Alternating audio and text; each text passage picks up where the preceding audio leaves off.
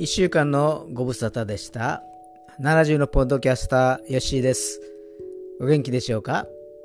今週のエッセイの時間となりました。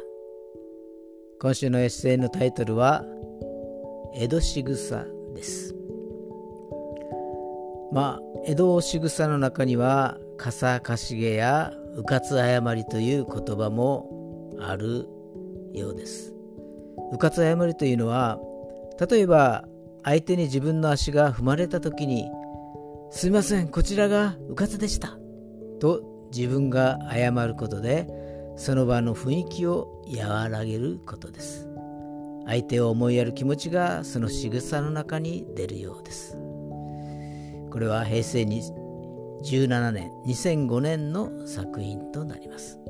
笠かしげそれではお読みいたします。最近ちょっと気になることがある。私の思い過ごしであればいいのだが。車で離合するときに待っている私を睨むようにして通り過ぎる人がいるのである。ちょっと会釈をするなり手を挙げるなりクラクションを小さく鳴らすなりすると随分と私の気持ちも和らぐのだが。そうそう先だってはこんなことがあった。片側一車線の道路を走っていた時だ。私の前にはバスがいて左ウインカーを上げてバス停に止まった。その前方30メートルほどのところに信号機があるが右カーブとなっていて信号の状態はわからない。対向車も来る気配がないように思えたが用心のためにバスを追い越すことはせずに待っていた。すると後続の車1台が猛然と私の車とバスを追い越していったのだ。危ない運転をするものだと思っていたら対向車がやってきた。寸前のところで正面衝突は避けられたがなぜか対向車の運転手は私を睨みつけて過ぎていったのだ。少し中央線寄りだったためか。はたまたあの車の仲間と思われたのかは定かではない。その日はとうとう心が晴れないままに夕暮れを迎えたのだ。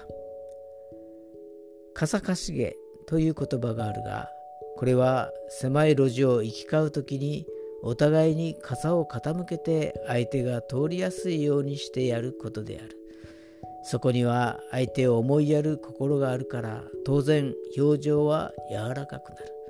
お互いに気持ちが良いものだ。車で行き交う時もそうできないものだろうか。もっとも挨拶して殴られる時代だから何も言わずにやり過ごすのが一番賢明なのかもしれないが。それにしてもどこ行ってしまったのか傘かしげ。どこに忘れてきたのか傘かしげ。首をかしげたくなるような事件が多い中で笠し君が思い出の中からポンと踊り出たのは過去を積み重ねてきたせいだろうか。それとも時代が悪くなる予兆なのだろうか。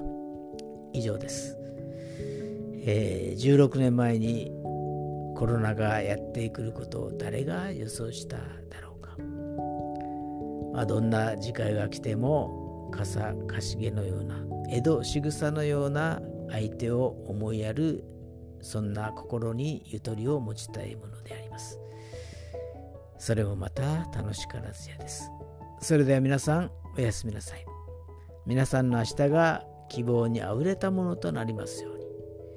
また次回にお耳にかかりましょう。よッしーでした。